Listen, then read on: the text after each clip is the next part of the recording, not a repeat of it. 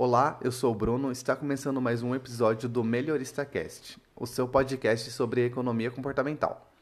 No episódio de hoje vamos falar sobre heurísticas, vieses e falácias comportamentais.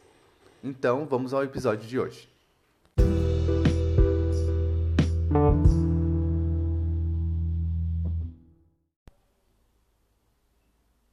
Primeiramente, vamos falar sobre a origem da palavra. Heurística provém do vocábulo grego antigo euriskain e do latim heurísticos, que significam achar ou descobrir. Por definição, heurística é um procedimento simples que ajuda a encontrar respostas adequadas, ainda que geralmente imperfeitas, para perguntas difíceis e complexas. Heurísticas são comumente definidas, então, como atalhos cognitivos ou regras práticas que simplificam as decisões. Eles representam um processo de substituição de uma questão difícil por uma mais fácil. Assim, a heurística funciona como um atalho para chegar a uma resposta, ainda que ela não corresponda exatamente à pergunta proposta. Na tentativa de encontrar uma resposta para as perguntas difíceis, a pessoa responde a uma pergunta heurística relacionada, mais fácil e que vem prontamente à mente. Ou seja, as perguntas heurísticas fornecem uma resposta pronta para cada uma das perguntas complexas. Um exemplo de heurística seria as pessoas conseguirem fazer julgamentos de probabilidade sem saber precisamente o que é probabilidade. Por conclusão, as pessoas devem, de algum modo, simplificar uma tarefa que inicialmente seria impossível.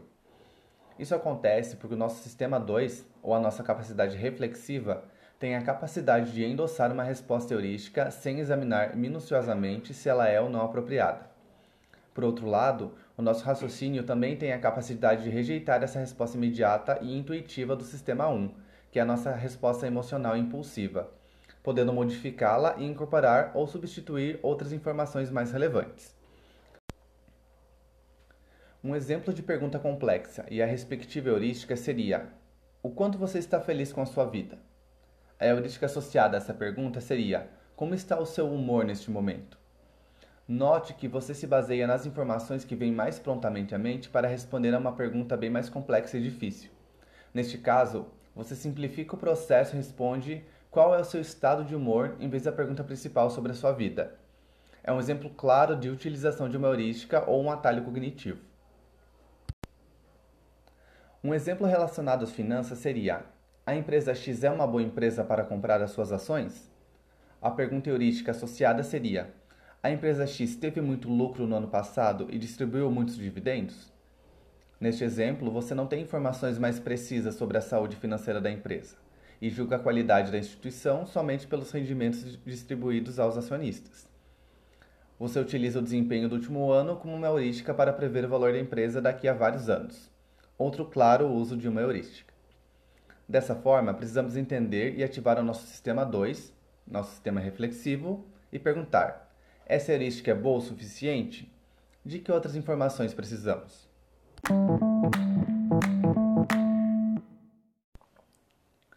Confiar apenas na utilização de heurísticas no processo de tomada de decisão pode levar a dois ruins resultados: a um viés cognitivo ou a uma falácia comportamental.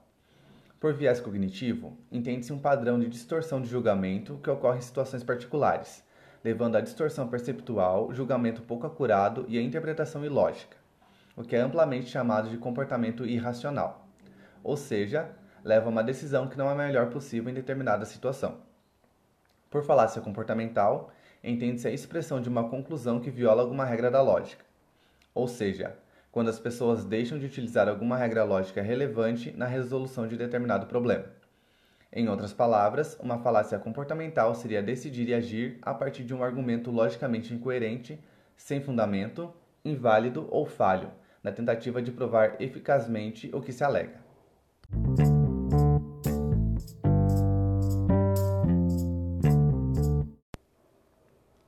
Nos próximos episódios, iremos iniciar uma série que irá apresentar os principais vieses comportamentais. Em cada semana teremos a explicação de um novo viés, para aprender sobre ele, saber identificá-lo e entender como isso pode nos ajudar a melhorar as nossas tomadas de decisão.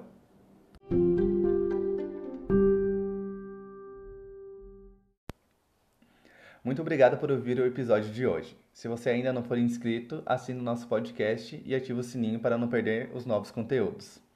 Ah, e não esquece de compartilhar com quem você gosta. Até a semana que vem. Thank you.